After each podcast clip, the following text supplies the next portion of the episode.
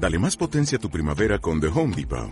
Obtén una potencia similar a la de la gasolina para podar, recortar y soplar con el sistema OnePlus de 18 voltios de Ryobi desde solo 89 dólares. Potencia para podar un tercio de un acre con una carga. Potencia para recortar el césped que dura hasta dos horas. Y fuerza de soplado de 110 millas por hora.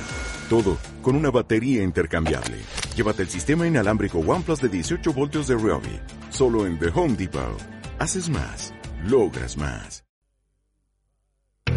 Ha llegado el momento. Despierta. Anden 9 y 3 cuartos, un programa solo apto para inconformistas. Todos los martes de 8 a 9 de la tarde y los domingos de 11 a 12 de la noche en Radio Santa Fe.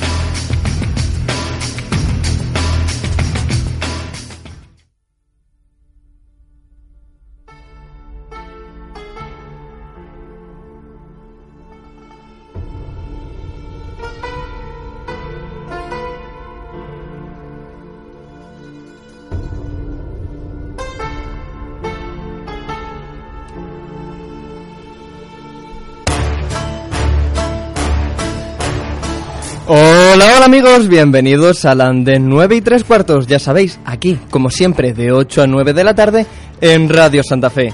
Y aprovechando que ya estamos todos de vacaciones, o al menos la mayoría, en Semana Santa, y viendo la buena respuesta que tuvo el monográfico de la semana pasada, hemos decidido lanzarnos con nuestro segundo especial, así en la tierra como en el cielo, un análisis sobre la evolución que ha tenido el cristianismo hasta nuestra época y las mentiras que nos ha contado la Iglesia, las cuales, por desgracia, son muchas.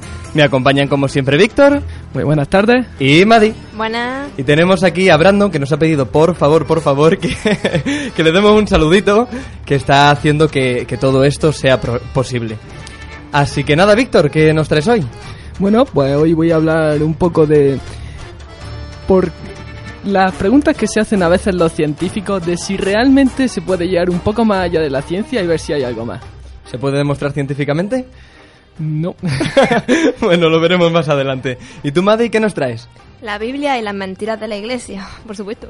¿Cómo no? Así que nada, al final de- del programa, en la sección de Enigma y Misterio, profundizaremos un poquito en ese fenómeno que, que llegó con el nombre de El Código da Vinci y qué parte de verdad hay detrás de él. Así que sin entretenernos más, empezamos.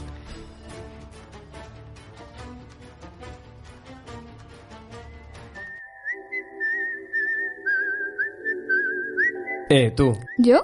Sí, tú. ¿Qué ocurre? ¿Tú también te crees todo lo que te cuentan? Mm, tal vez. Anden 9 y 3 cuartos, solo apto para inconformistas.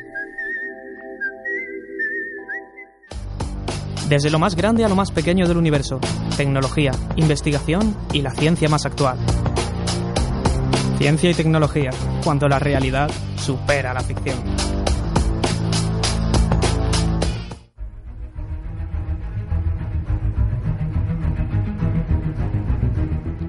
Muy buenas tardes, bienvenidos a la sección de ciencia y tecnología. Antes de comenzar, recordaros a todos que sigáis eh, la página de las redes sociales, en Facebook, en Anden 9 y 3 cuartos, y en Twitter, Anden Radio 934, que ponemos allí muchas cositas antes de todos los programas, que también podéis echarle un vistazo antes de que empecemos para saber de qué vamos a hablar. Yo voy a comenzar este especial hablando un poco sobre la parte filosófica que hay detrás de la ciencia.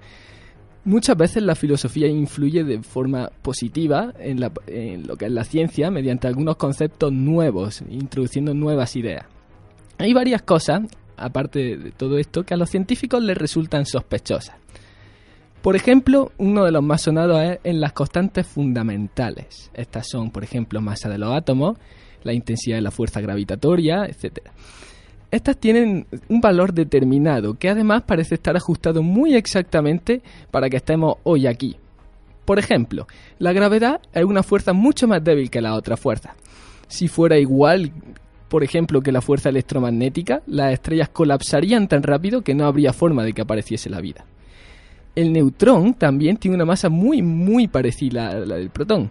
Si fueran iguales, no se habría formado apenas hidrógeno y tampoco habría estrellas. Pero es que si fuera solamente ligeramente más grande de lo que es ahora mismo, no se podrían eh, formar sustancias químicas que dieran lugar a la vida.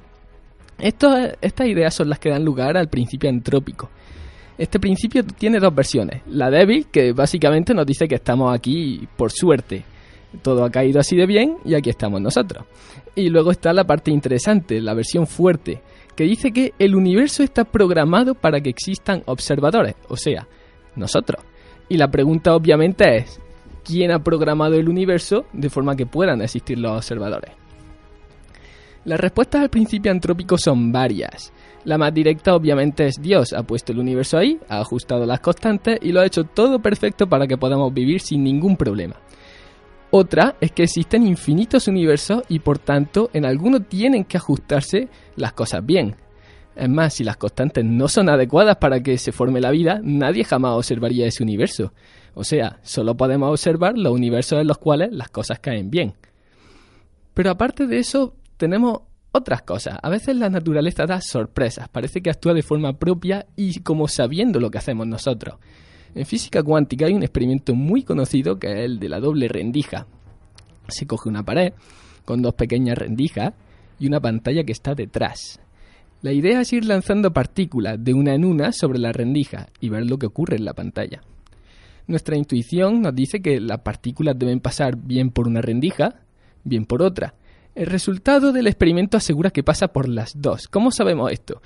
Pues porque la imagen que aparece en la pantalla es una imagen propia de unas ondas que han pasado al mismo tiempo por las dos rendijas.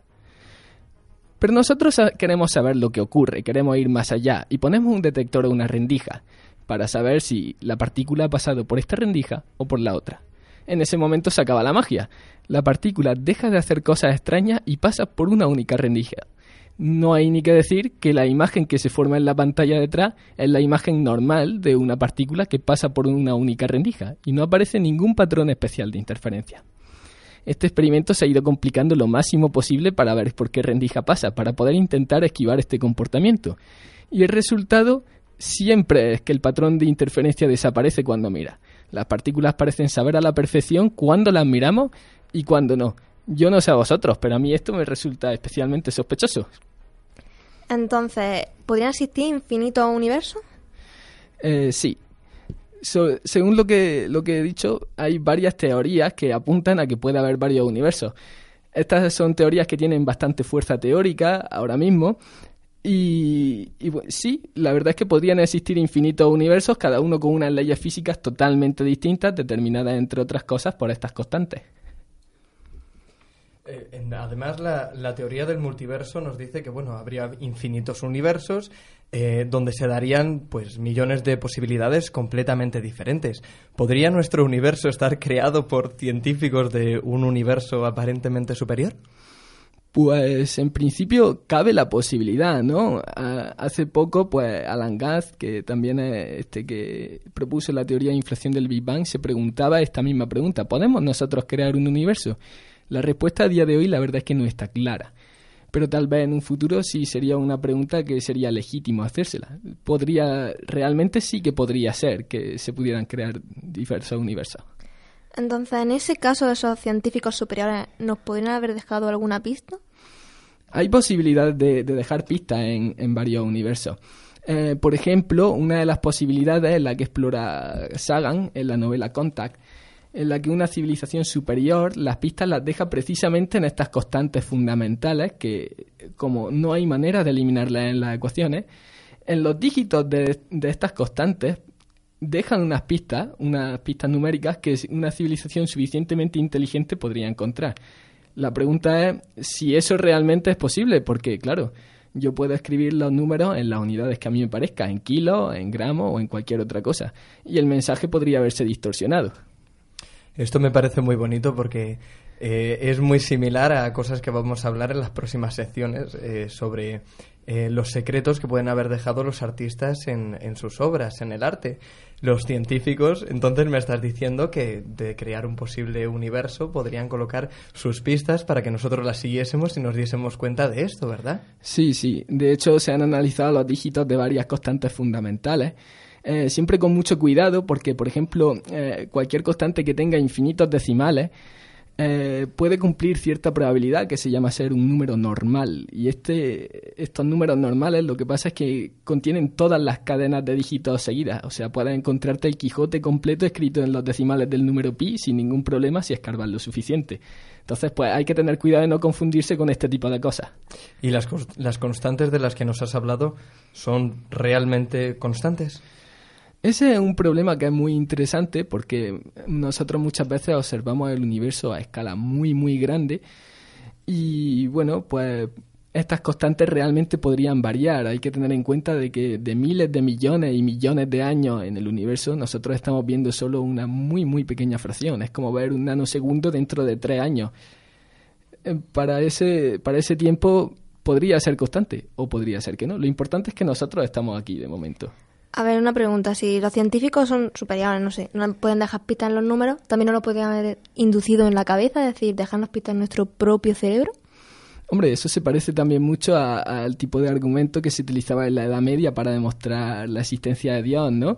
Si yo puedo imaginar un ser que sea infinitamente perfecto, puedo además imaginar un ser que sea infinitamente perfecto y encima de todo exista. Luego entonces Dios tiene que existir, ¿no? Ese tipo de argumentos que se utilizaban mucho en la época y eran bastante populares, pues De hecho, Descartes es lo que nos decía. cosas parecidas, sí, sí. A ver, ¿y se puede demostrar si Dios existe o no científicamente? Bueno, por ahí podéis escuchar alguna demostración de la existencia de Dios. Por ejemplo, en, en nuestra página de Twitter yo he colgado una, así, yo he encontrado una, la he puesto ahí en Twitter y es una demostración que además está hecha por un matemático y funciona. ¿Cuál es el problema? Que esta es una demostración, pues no deja de ser matemática y aunque tenga un montonazo de símbolos raros y de cosas que nadie entiende, en realidad es un argumento muy parecido al que acabo de decir hace un momento. Eso no quiere decir que Dios existe en la realidad, quiere decir que podemos construir a Dios como una entidad mental y todo este tipo de cosas. El problema es que la existencia de Dios ahora mismo no es una cosa científicamente falsable, es decir, yo no puedo demostrar que eso es cierto, pero tampoco puedo demostrar que Dios no existe. Eso ahora mismo tampoco es demostrable, con lo cual se queda totalmente fuera del ámbito de la ciencia esa pregunta. La verdad es que, como siempre, eh, Dios ha, venido como salvador para resolvernos todas las dudas del universo. Ahora mismo le, le cuestionas a cualquier pues a cualquier persona, tenga el culto, la religión que tenga, y le dices, no, no, mira, es que yo científicamente puedo demostrarte esto y lo otro, y tu Dios mm, no aparece por ninguna parte, y siempre te viene con lo mismo, sí, y, ¿cómo que estamos aquí? Y ese Big Bang que, del que ya hemos hablado y que no se termina por poder explicar, ¿quién lo generó? ¿Quién hubo antes que, el Big Bang? Pues, pues Dios. Y yo creo, sinceramente, que es algo que nunca, nunca vamos a poder terminar de, resolver, ¿no, Víctor? Bueno, eso ahora mismo la verdad es que es un bucle un poco grande, ¿no? Por ejemplo, la teoría de cuerdas te dice que el Big Bang está dentro de otra cosa todavía más mastodóntica y más grande, ¿no? Que es una especie de espacio con más dimensiones y todo este tipo de cosas en el que se mueven unos objetos que al chocar producen estos Big Bangs y que por supuesto puede haber varios.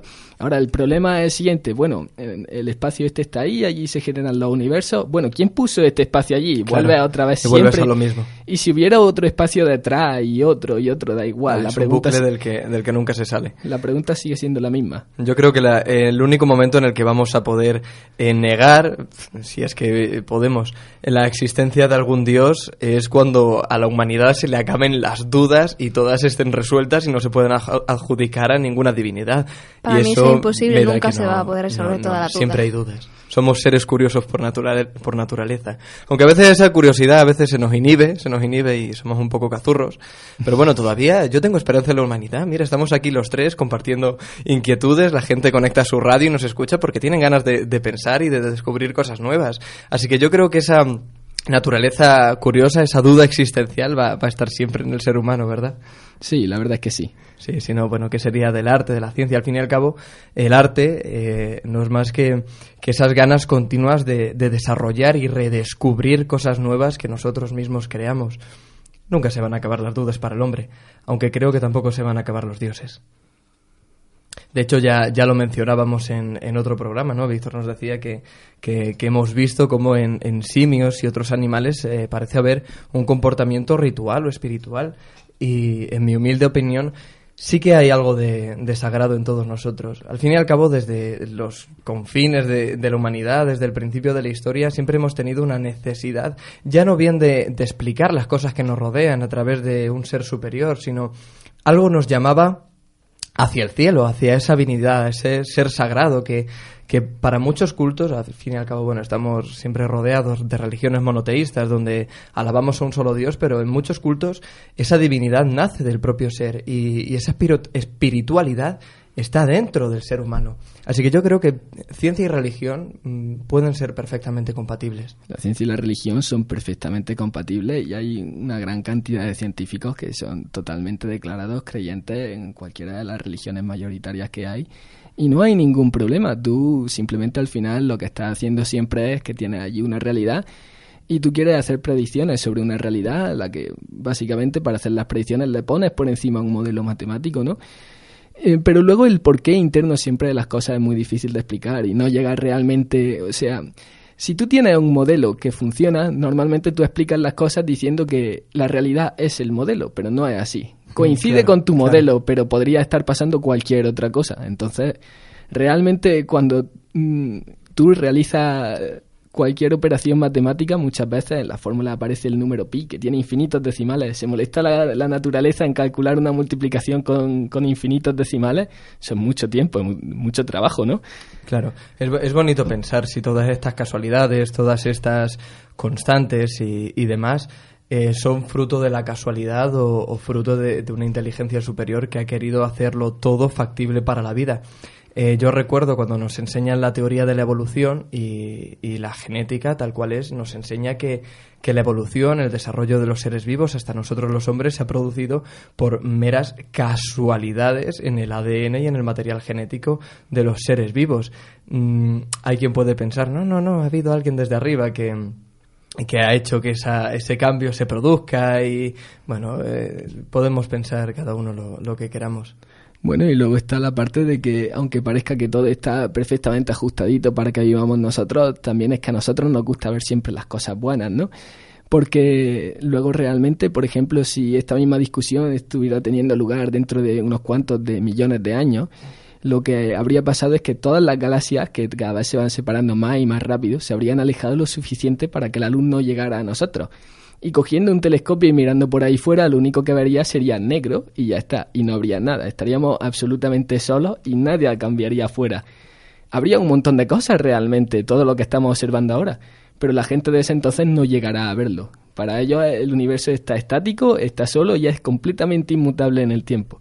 Hay, hay un símil muy bonito con, con, las bacterias, que como bien me decía Madi antes de empezar, forman parte de nuestro mismo organismo, o a las cuales eh, eh, cultivamos, cultivamos en, en, el laboratorio y demás, en las que ellas, pues su mundo, su universo es esa placa de agar, esa placa de cultivo, donde pueden desarrollarse perfectamente y y, y, sobrevivir. Y las bacterias, bueno, que sepamos, no se cuestionan su existencia ni, ni si hay algo más allá. Eh, hay, hay, una duda que tengo, Víctor. ¿Hasta qué punto eh, en la comunidad científica está extendida o reconocida la teoría del multiverso? Bueno, la teoría del multiverso es una opción teórica que es bastante importante ahora mismo porque realmente es una cosa que aparece de forma natural cuando tú desarrollas ciertas teorías bastante avanzadas eh, pero como siempre, pues no tiene apoyo experimental ahora mismo. Nadie ha encontrado un experimento, ni siquiera una forma, digamos, de comprobar 100% asegurada que te diga cuál, que va a aparecer ese multiverso. Y mientras no encuentre un apoyo experimental, pues todo eso se queda en la teoría y ya está, ¿no?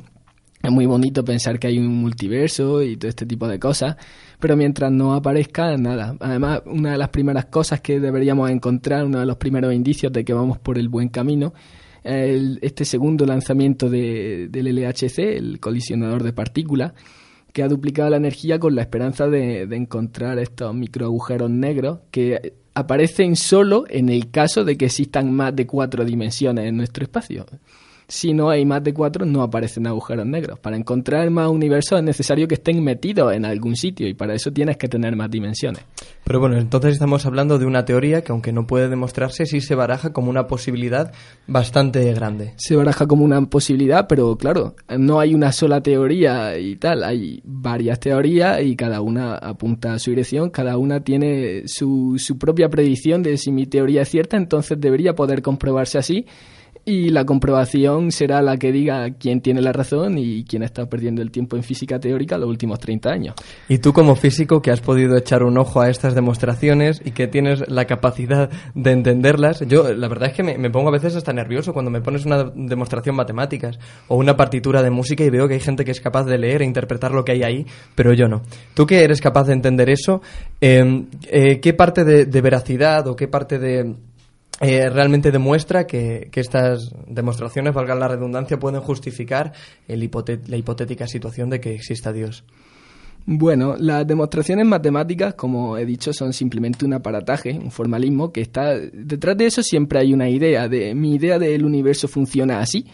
Yo eso lo puedo escribir con matemáticas, siempre queda súper bonito, y luego me voy a cualquier cacharrejo y tengo que comprobar si realmente me da unos números adecuados a la fórmula que yo he puesto. Esas fórmulas luego nunca creas que realmente son lo último. Siempre puedo pensar y añadir más contenido y hacerla más complicada para que me dé mejores números y siempre cada vez con más cifras decimales y cada vez se aproximen más a la realidad. Entonces, demostrar que exista Dios como un sí o no, pues realmente no lo sé, porque siempre se trabaja eh, mirando números. Por ejemplo, una de las discusiones es si, la forma del universo. Y ahora mismo se está admitiendo que el universo es plano. Pero, claro, mm, mientras no quita errores experimentales y todo este tipo de cosas, todavía puede cambiar un poco. De todos modos, no sé yo hasta qué punto nos conviene mmm, eh, demostrar o confirmar la existencia de Dios. Yo creo que es una duda positiva, que a la vez que nos deja avanzar en cuestiones eh, humanas o, o, científicas, seguir progresando en la sociedad, eh, nos da esperanza y, y, nos ayuda a ser, en, en, algunas religiones, moralmente mejores. Así que ciencia y religión creo que pueden y deben coexistir. Es muy bonito, por ejemplo, porque el Dalai Lama en más de una ocasión ha dicho eh, que bueno, sí, los budistas tienen sus creencias, pero la ciencia es un método que permite justificar exper experimentalmente una y otra vez eh, en las cosas, puedes de demostrar si algo es real o no. En el momento en el que la ciencia demuestre y pueda confirmar que algunas de sus creencias eh, no son ciertas, ellos eh, dejarían de considerarlas inmediatamente, porque ya han tenido algo que les ha demostrado que no es así. ¿Existe Dios? ¿No existe? Vamos a dejarlo en el aire, ¿verdad, Víctor? Vamos a dejarlo en el aire, pero haré una, una, última conclusión, ¿no? Que es que se demuestre o no se demuestre, siempre habrá gente que, aunque tú la digas no existe Dios, seguirá como creyendo todo, como irremediablemente. Todo. Sigue habiendo geocentristas, no sé si lo sabes, incluso en las facultades de ciencia y, conven y convencidos. Así que puedes demostrar lo que quieras, que siempre habrá gente que, que siga convencida de, de que exista o de que no exista. Demuestren lo que demuestren. Pues hasta aquí esta, esta sección. Dios, religión, ¿son compatibles? Yo creo que sí. Ahora dejemos que nuestros oyentes piensen eh, lo que quieran. Nos vamos con historia y cultura.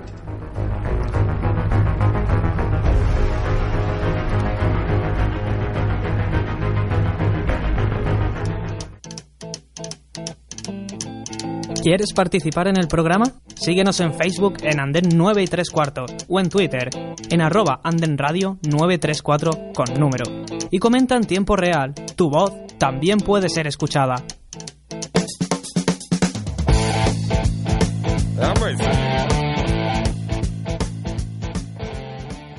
Siga recto. Los secretos de la historia que no pudieron ser revelados.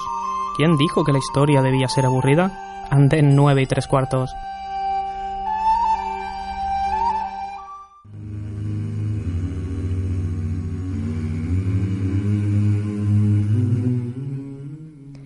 Cada persona tiene su propia opinión sobre la Biblia. Unos lo ven como guía espiritual y otros como un libro de auténtica fantasía y aventura. Y yo como todo voy a dar también mi propia opinión, pero basándome en datos que son verdad y que están recogidos. La mayoría de personas piensan que es un libro muy original y que aunque no crean en todo lo que dicen, piensan que eso ha sido creado por personas con fe en Dios y en el cristianismo. Pero, ¿y si yo os dijera que algunas partes de ella están basadas en textos anteriores a su creación, en los que se hablaba de deidades paganas y de otros pueblos? Podríamos decir que es una copia, en lo que lo único que hicieron fue cambiar nombres y un poco la historia adaptándose a su fe. Pero al igual que en el caso de William Shakespeare, en la que lo único en la que se dice que su libro, su famoso libro Romeo y Julieta es una copia eh, de otro relato de la antigüedad clásica, no creo que, que haya que llegar tan lejos. Cada uno lo adapta a su manera, porque son diferentes formas de contarlo. O se le puede ocurrir lo mismo, hay muchas posibilidades. Aquí, como en todo, os dejo que pensáis lo que queráis. Cread vuestra propia opinión. Voy a empezar por lo más famoso que es el diluvio universal. Coinciden en que la, versión del diluvio recogida en el Génesis, que es el primer libro de la Biblia, se basaría directamente en los textos del siglo XIV a.C., de la literatura de Mesopotamia, conocidos como la historia de Utanapistim, dentro del poema de Gilgamesh, que fue el héroe épico que os conté en el primer programa. Y se observa una relación más que obvia. Tenemos que tener en cuenta, claro, que eh, los pueblos hebreos, que fueron uno de los pueblos que escribió la Biblia, tenían un contacto mm, continuo con Mesopotamia y su cultura. De ahí que esto lo podían haber visto y se podrían haber basado de él. Y os voy a contar un poco cómo va la historia, que veréis que es que es idéntica. Enlil, Enlil que es un, es un dios, decide destruir la tierra y la humanidad porque le resulta molesto y ruidoso. Y Ea, otro dios, avisa a Utanapistim, que es el protagonista de nuestra historia, para que construya un barco. El barco se deberá llenar de animales y semillas. Llega el día del diluvio y toda la humanidad perece, menos los que están en ese barco. Utanapistim se da cuenta de que las aguas bajan y suelta un cuervo, el cual revoloteaba sobre el agua yendo y viniendo. En la Biblia se cambia el cuervo por la paloma. Utanapistim hace una ofrenda a los dioses y estos quedan satisfechos por el sacrificio y encuentra tierra. Un relato muy similar también se encuentra, se encuentra en tablillas sumerias muy antiguas de la ciudad de Ur y también podemos ver un relato un acadio de un poema épico que relata desde la creación del mundo hasta el diluvio. Aquí podemos ver que la invención de esta historia no pertenece a una religión ni a una cultura. Podríamos decir que es como un cuento popular. En Mesopotamia también se encuentran historias sobre plagas enviadas como castigo a los pueblos, como se cuenta en la historia de Moisés. Y Gilgamesh, nuestro héroe más famoso, pagano, ya había hablado con Dios sobre la eternidad del hombre y había bajado hasta el infierno. Es decir, ese concepto de cielo e infierno existe desde tiempos remotos. Mm, Ante todo no quiero que penséis que la Biblia es una copia y ala. No, es una forma de ver otras historias, de adaptarlas a otras explicaciones, y cuya explicación es otro Dios. Pero aquí ahora voy a hablar de la Iglesia, y no voy a ser tan comprensiva. Vamos a transportarnos a la Edad Media, y vais a ver los cambios tan drásticos que había en el seno de la Iglesia. Tú ya no sabías si ibas al infierno, al cielo, ni quién te iba a hacer el juicio, si María, si José. Un lío increíble que se hacía la gente. Vamos a empezar por algo claro. La Iglesia buscaba algo de la sociedad. Obediencia, servidumbre, miedo. Y para encontrarlo lo que hace es cambiarlo todo a su antojo.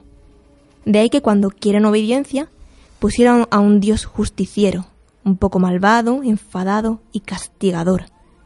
Pero después, dentro de unos años, lo cambian y ponen a un Padre bondadoso, que los quería por encima de todo. Aquí vemos como la imagen de Dios se cambiaba, como ellos querían y cuando ellos querían, o se veían obligados. Pero cuando ibas a aumentar, que cuando ibas a morir, las cosas cambiaban, el lío aumentaba.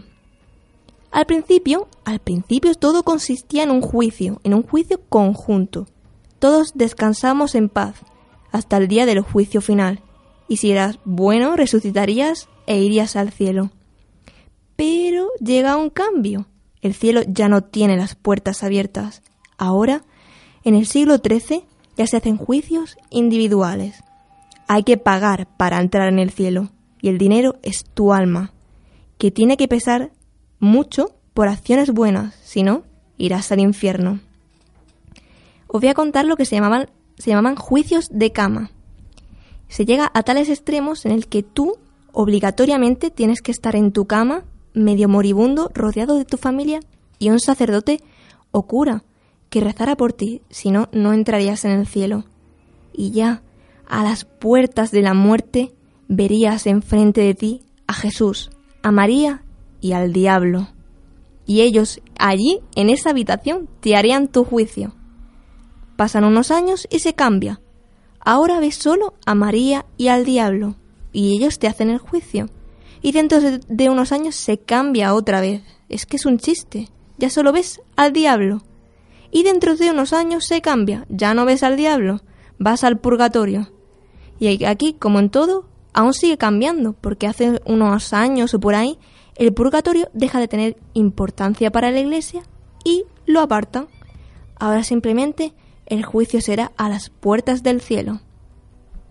Os voy a dar otro ejemplo de cómo era la iglesia en la Edad Media y aquí empieza el tema de las órdenes mendicantes. Por ejemplo, yo creo que sabréis lo que son las órdenes mendicantes, pero creo que tenéis la imagen de San Francisco de Asís, los franciscanos y los dominicanos, que eran grupos de personas que creían en Dios, en la honestidad, en una vida humilde, vivir en la pobreza, sin ataduras como el dinero, predicando a todo el mundo textos que eran imposibles para el pueblo leer porque estaban en latín. Algo que vemos como característica de, la Iglesia, que debían ser admirados por ella, fueron muy perseguidos y hasta asesinados por ella, casi todos. Para dar un ejemplo de lo que hacían estas personas, era acercar el cristianismo a más gente, a la, la palabra de Dios a todo el mundo. Cuando las enfermedades sitiaban la ciudad y las personas morían, los que iban a dar el último adiós, a rezar por ellos para que fueran al cielo, eran las personas que componían las órdenes mendicantes, porque los curas no podían arriesgarse a ponerse en peligro. Al paso del tiempo, fueron aceptados por la Iglesia con regañadientes y con reglas, como por ejemplo que tuvieran un lugar fijo, porque al ser mendicantes no tenían ninguno e iban pidiendo dinero por todas partes. ¿Hay alguna orden mendicante que, que, fuera diferente a las demás o más interesante? Ah, para, mí, para mí la más interesante es la que se llama herejía del libre espíritu. Esta es la mejor porque se caracterizaba por su misticismo herético, que surge de un deseo de aprehensión inmediata a Dios. Para, os voy a explicar, para que lo entendáis, es, se llama panteísmo místico. Todo lo que existe es Dios. Lo que me estáis escuchando sois Dios y yo también soy Dios porque Dios está en todas partes y como está en todas partes, también está en ti mismo. Es decir, tú eres Dios, yo soy Dios, todos somos Dios. Así que yo no tengo que trabajar ni tener una casa, porque todo lo que vea es mío, ya que yo soy Dios. Y, el dinero es mío, ya que yo soy Dios. Lo veo una, una concepción un tanto extrema, pero, eh, pero muy cercana y muy bonita a, lo que he comentado antes en la sección de, Víctor, de Víctor sobre, lo, sobre que mm, ese el, lado sagrado eh, pues eh, bien podría estar dentro de, de, todos nosotros, esa conexión con lo espiritual, ¿no? Todos somos una divinidad, un ser maravilloso y milagroso en, en nosotros mismos. Lo que pasa es que extrapolarlo a que todos somos Dios, pues bueno, esto sería un poco como como un gallinero. Em, em, me llama mucho la atención que esa evolución que ha sufrido Dios, donde vale, sí, al principio te lo venden como un Dios bueno, un Dios amable, pero luego termina convirtiéndose en, eh, o al revés, en un, en un Dios vengativo. ¿Por qué? Yo también lo veía raro cuando, cuando lo vi la primera vez, y es que después te das cuenta cuando estudias más historia que en esa época la gente ya había pasado por guerras y por peste. Y era como, yo ya no quiero un Dios que me castigue, yo quiero un Dios que me cuide y que me proteja. Suficiente ya he tenido con lo que he tenido. Era por eso. Y eso no puede eh, eh, desarrollar quizás desobediencia hacia una institución tan controladora como era la Iglesia, ahora que Dios ya te lo perdona todo y te quiere tanto. Por supuesto, pero es que cuando ya te imaginas que todo, toda tu gente, toda la, toda la gente que era cristiana, se pone en contra de la Iglesia. La Iglesia no puede hacer nada. Esa gente es su pilar. Y si ya le tenían que hacer caso por ese extremo, se lo harían, porque al final dirían, ahora me pagáis aquí en la iglesia con los pagos estos y a mí me da igual. Es curioso porque estamos en pleno siglo XXI y esto que nos has contado que ocurría en la Edad Media, donde la Iglesia estaba con- continuamente modificando sus versiones, sigue ocurriendo. Hasta hace muy poquito eh, los niños que no eran bautizados mm, iban al limbo, eh, pero no terminaban ni entrando en el cielo ni en el infierno, porque no, no, habían bautiza no se habían bautizado. De hecho, a muchos se les prohibía incluso estar enterrados en Camposanto. E iban a esta especie de, de espacio vacío, a esta nada, que se conocía como limbo. Hace unos años eh, la Iglesia llega y reconoce o, o afirma que el limbo no existe. ¿Y dónde van todos estos niños? Pues tendrán que inventarse algo, porque si no, nos vamos a quedar con la misma pregunta, ya que tendrán que sacar algo, irán al purgatorio, donde iba todo el mundo.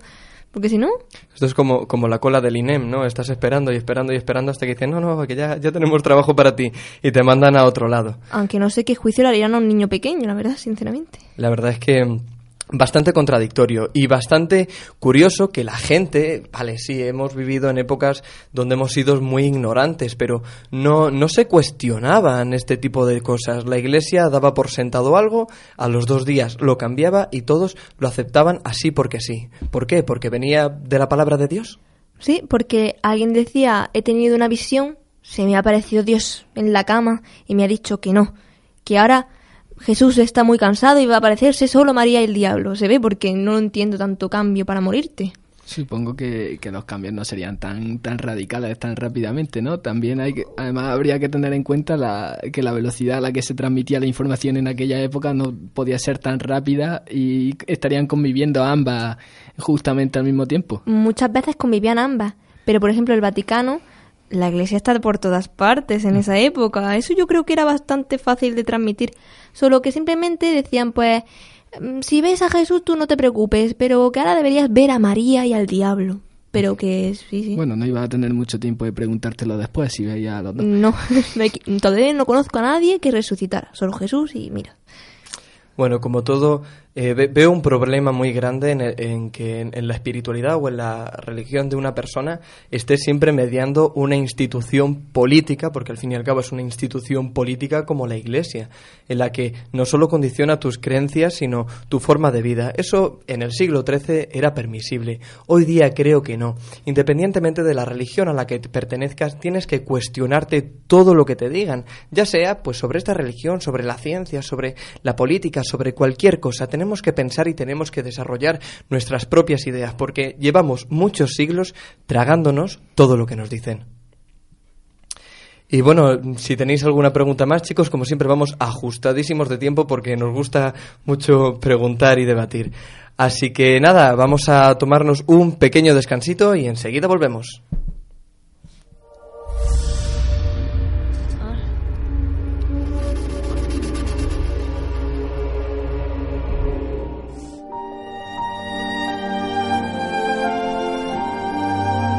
¿Siempre la misma historia? Rompe con la monotonía. Andén 9 y 3 cuartos. ¿Te atreves?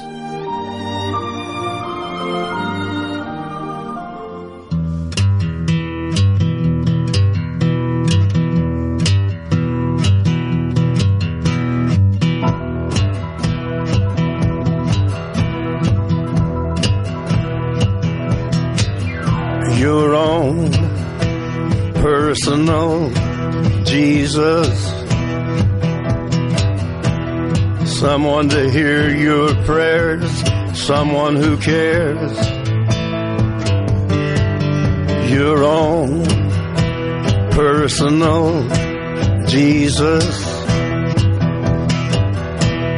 Someone to hear your prayers, someone who's there.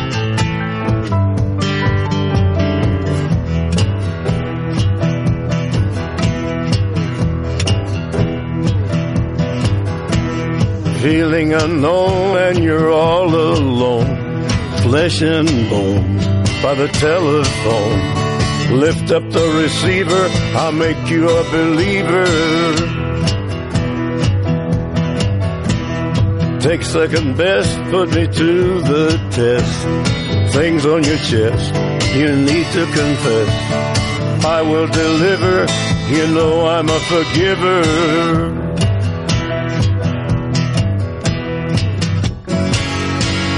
Reach out and touch faith.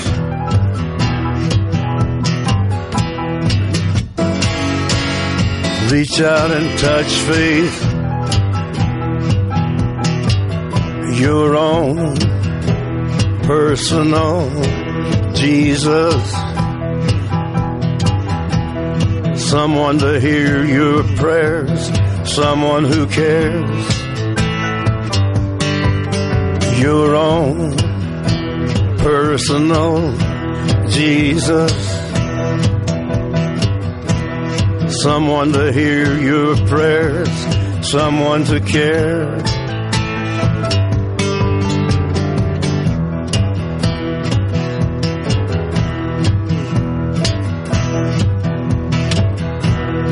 Feeling unknown and you're all alone, flesh and bone by the telephone. Lift up the receiver, I'll make you a believer. I will deliver. You know I'm a forgiver.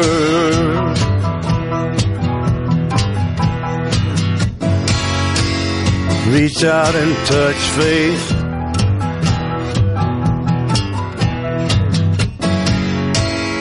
Reach out and touch faith.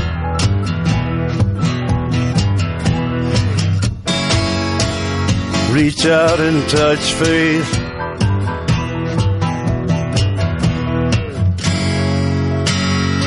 reach out and touch things.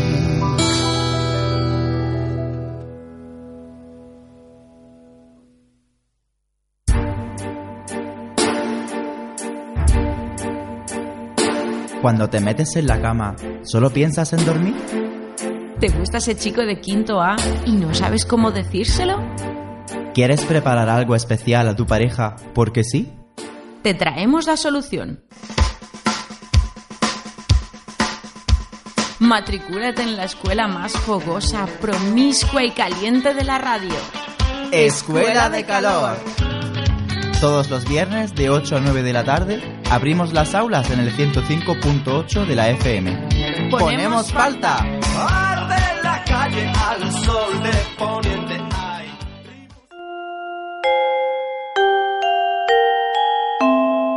Abre los ojos, enfréntate a lo desconocido.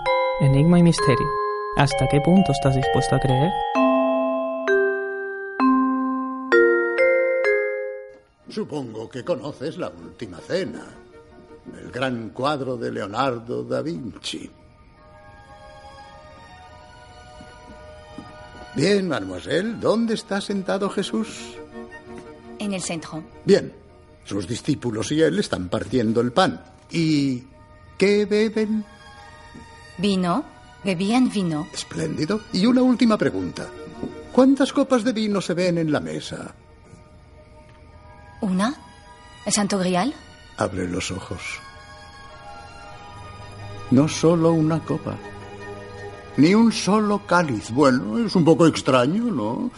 Teniendo en cuenta que tanto la Biblia como la leyenda del Grial celebran ese momento como la llegada definitiva del Santo Grial. Eh. No, el Grial jamás ha sido una copa. Es literalmente el antiguo símbolo de la feminidad. Y en este caso el de una mujer que guardaba un secreto tan poderoso que de ser revelado destruiría los cimientos del cristianismo.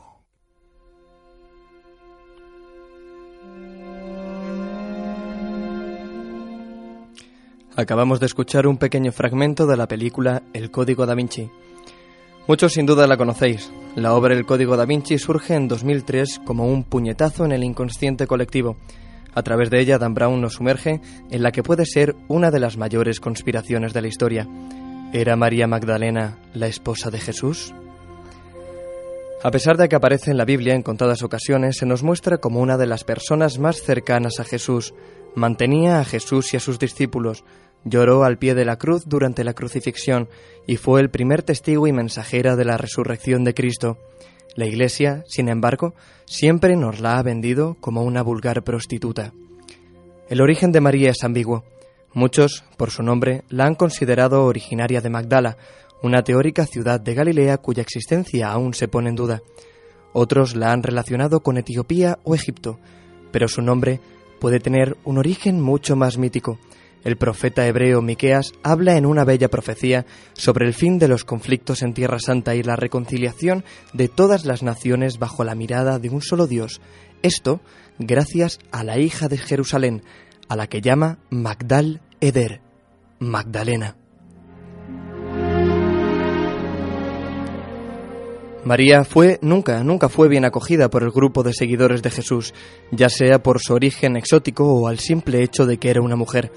Los ataques hacia ella fueron constantes y mayormente por Pedro, el que luego fue primer papa, que envidiaba por encima de todas las cosas la relación de cercanía que Jesús tenía con ella. ¿Era María entonces solo un apóstol más? Si no, ¿a qué se debían tantos celos? Poco más se nos dicen los cuatro evangelios reconocidos por la Iglesia, pero otros evangelios nos cuentan una realidad muy distinta. Leo textualmente. Pedro, siempre ha sido irascible. Si el Salvador la hizo digna, ¿quién eres tú para rechazarla? Sin duda, el Salvador la quiere bien. Por eso Él la amaba más que a nosotros. Evangelio de María. Y la compañera del Salvador era María Magdalena, a la que amaba más que a los demás discípulos, y solía besarla frecuentemente en la boca. Evangelio de Felipe. ¿Podría tratarse realmente María Magdalena de la esposa de Jesús? Una vez crucificado, Jesús, sus discípulos huyeron. La Iglesia Ortodoxa griega afirma que María Magdalena pasó el resto de su vida en Turquía. Otras tradiciones apuntan que marchó a Egipto.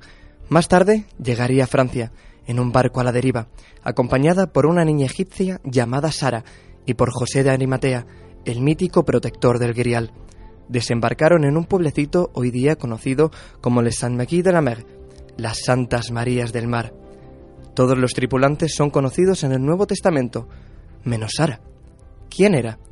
La tradición nos cuenta que la niña era egipcia, lo que viene a significar nacida en Egipto.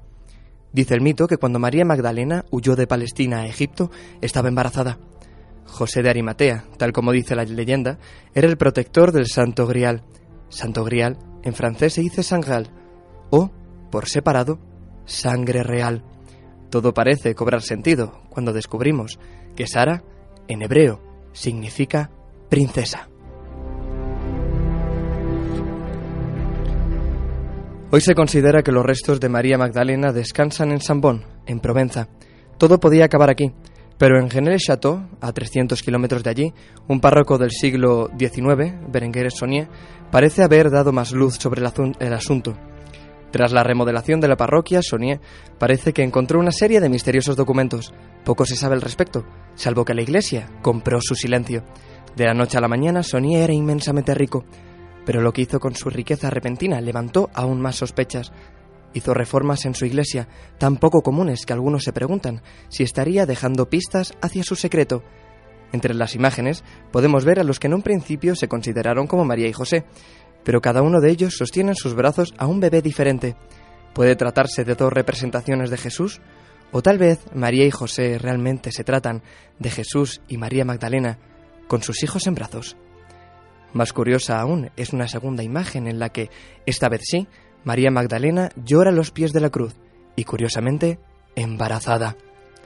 Sonia fue relevado de su cargo en 1910 en misteriosas circunstancias, pero con su riqueza logró construir una torre aneja a la iglesia. A esta la llamó la Torre de Magdala.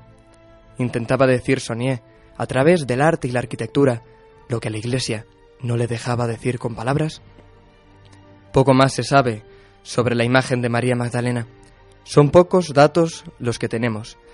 Y, estos vienen mayormente en las Sagradas Escrituras, los Evangelios apócrifos y, el persistente intento de la Iglesia por censurar y acallar a quienes la veneraban.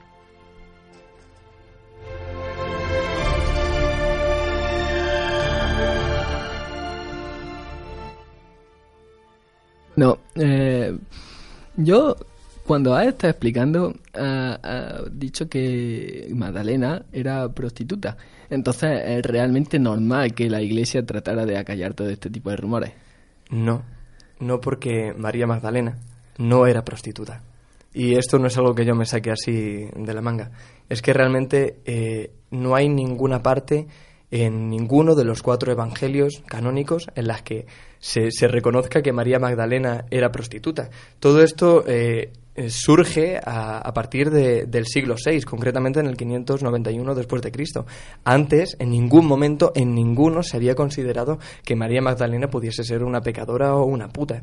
Todo surge a raíz de que el Papa Gregorio Magno, eh, en un afán, dice, de, de reunir a una serie de personajes que no tienen nombre en, en el Nuevo Testamento y algunas Marías que están por ahí sueltas y que no se sabe bien quiénes son, pues cogió todos estos personajes y el de una pecadora que en un momento determinado aparece en las Escrituras y lo condensan en un mismo personaje, en el María Magdalena. Solo porque en un momento hubo una intervención eh, de una mujer que fue pecadora, que no tenía nombre y que se atribuyó muy posteriormente, seis siglos después, a la figura de María Magdalena, hoy día eh, todas las personas eh, que tienen un poco de cultura mm, cristiana o religiosa eh, consideran a María Magdalena una prostituta. Entonces, si no era prostituta, ¿por qué no la vendieron como tal? A ver, el, el motivo oficial que dio la Iglesia, y creo que no lo dio hasta mm, hace pues unos años, creo que por el 1970, 1969, eh, eh, eh, justificaron este- esta confusión con María Magdalena, achacándola de que, claro, bueno, había tantos personajes sin nombre, que pudo haber algún error a la hora de... No me lo creo.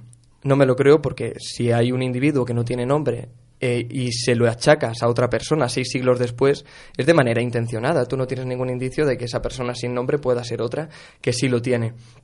Eh, según curiosamente, según los evangelios apócrifos, los evangelios que no reconoce la Iglesia, porque solo reconoce estos cuatro, el de Marcos, eh, Mateo, Lucas y Juan, eh, si no me equivoco, aparte de estos hay, hay otros evangelios donde la figura de María Magdalena es bien diferente. Como en algunos se la compara o se la asocia con Jesús, siendo su compañera, su compañera, su amante o- o la madre de sus hijos.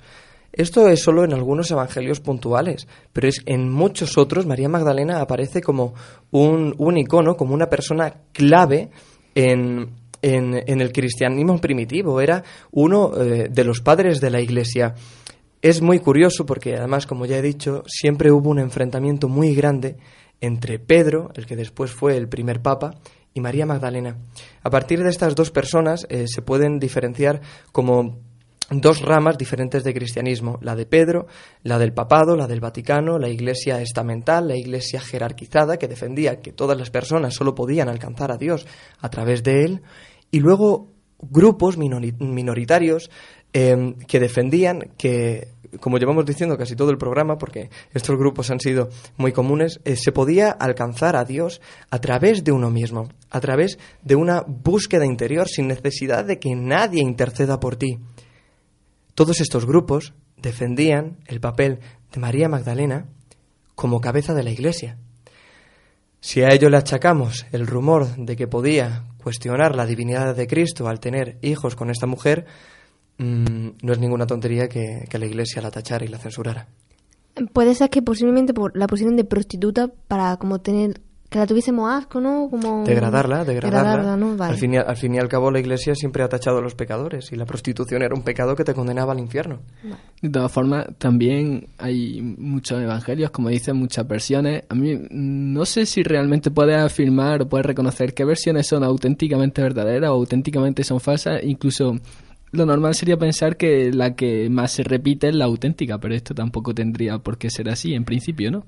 Eh, técnicamente, a ver, y, esto visto desde un punto de vista más científico, más crítico, no tan religioso, ninguna escritura, ninguna escritura es, es auténtica, ninguna escritura eh, fue realmente escrita por, por, por sus evangelistas. En, en ese caldo primitivo donde había tantas culturas, tantos ritos paganos, estaba el judaísmo, todavía había influencias de Roma, de Grecia, también muchas de Egipto. em, las culturas eran más bien locales y a partir de un punto común que fue Jesús, eh, esto fue derivando en muchos mitos y en muchas enseñanzas que fueron eh, desarrolladas por los apóstoles y por sus discípulos. Pero es casi como el, juego del teléfono escacharrado, donde una persona te dice una cosa y esto tiene que llegar a otra eh, 20 personas más adelante. El mensaje cambia por completo. Así que eh, durante los siglos el mensaje que en teoría eh, difundió Cristo ha variado enormemente y eso luego posteriormente se recogió en una serie de textos. ¿Cuánto de lo que se dice ahí realmente tiene que ver con la que esta persona pudo haber dicho en sus orígenes? Desde ese punto de vista, ningún evangelio puede ser catalogado como que su autor realmente es su autor. Eh, sí se asocia a pequeños a pequeñas comunidades, a, a, pequeños grupos de personas que compartían las enseñanzas de Jesús y luego las pusieron por escrito. Estos colectivos consideraban que lo que se decía en esos evangelios que ellos escribieron sí era cierto. Y de todas formas, eh, la Iglesia a, actualmente eh, impone voto de castidad. Jesús como primer profeta, lo normal es pensar que sería él quien implantó esta costumbre. Hay un error muy común y es que consideramos que Jesús era cristiano. Pero el cristianismo se derivó a partir de la muerte y resurrección de Cristo y, conforme a su persona. Cristo era judío.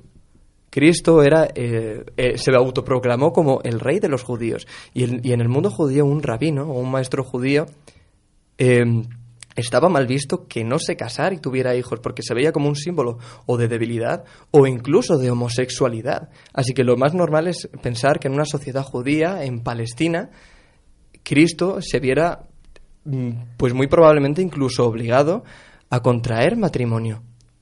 A ver, una cosa que me ha interesado, que siempre se, se, ha dicho que a la derecha de Jesús en el cuadro de la última cena estaba Juan. ¿Por qué se le identifica ahora como María Magdalena? Juan es quizás uno de los eh, eh, apóstoles más misteriosos que hay en, en toda la Biblia. Eh, porque de hecho, bueno, como ya sabemos, en el arte el, nombre a los cuadros y a los personajes que aparecen en ellos se adjudican mucho después de que el, autor desarrolle la obra. Eh, a este personaje se le atribuyó que podía ser Juan, pero como digo, Juan es uno de los personajes más desconocidos de la Biblia.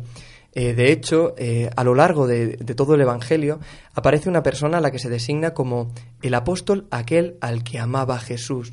En ningún momento se dice su nombre. Muchos lo han asociado con Juan. Juan bien podía ser el apóstol al que amaba Jesús pero también hemos visto que era muy probable que, que, Jesús amara a esta persona. Entonces este apóstol misterioso del que no se dice su nombre, al que Jesús amaba, no podía ser María Magdalena. Si observamos el cuadro de la Última Cena de Da Vinci, vemos a ese personaje que, a diferencia de el resto por completo de los apóstoles que hay sobre la mesa, tiene rasgos muy femeninos. Y este Juan, este supuesto Juan, que se ha representado más adelante, siempre suele aparecer eh, imberbe, muy joven, atractivo y con rasgos muy, muy femeninos. No es ninguna tontería que a esta imagen posteriormente se le haya considerado como el apóstol Juan, pero que originariamente fuera una persona muy diferente. Así que como veis, eh, el misterio está ahí. Somos, eh, debemos eh, pensar por nosotros mismos y sacar nuestras propias conclusiones. Como vemos a, lo largo de todo el programa, es poco, muy poco, eh, de todo lo que nos han contado, lo que realmente se corresponde con la realidad. Y también es mucho, mucho lo que se nos ha ocultado. Así que, sinceramente, les invitamos a que piensen por ustedes mismos.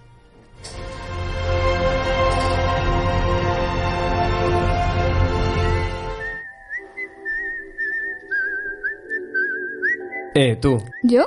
Sí, tú. ¿Qué ocurre? ¿Tú también te crees todo lo que te cuentan? Mm, tal vez. Andén 9 y 3 cuartos. Solo apto para inconformistas. 200.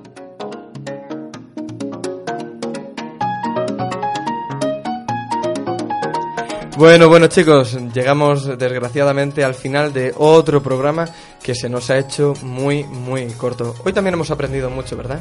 Sí, hoy sí. Cada uno desde nuestra pequeña especialidad hemos compartido muchas inquietudes y, y, es verdad que hoy he aprendido mucho de, de ti, Víctor, porque me has hecho pensar cosas que, que, antes no pensaba y también de ti, Madi. Me quedaba con preguntas de María Magdalena, eso era interesante, teníamos, teníamos más tiempo. Bueno, ya Como siempre digo, volveremos, ojalá podamos, sobre todos estos temas que, que, sobre los que dejamos tanto y tanto en el tintero. Pero bueno, les invitamos a que investiguen por ustedes mismos. Al fin y al cabo estamos en, en, la, en la época de la información donde a un clic podemos obtener todos los datos y todos los documentos que queramos. Así que, ¿por qué no? Investiga por ti misma, Mati. Lo voy a hacer, además te tengo aquí, aquí al lado, ahora te pregunto. Sí, sí, sí. ¿Cómo, ¿Cómo te aprovechas? Pues nada, chicos, espero que a vosotros también os haya gustado. Nos vemos el próximo martes con mucha, mucha más información y muchos más misterios. Hasta la próxima.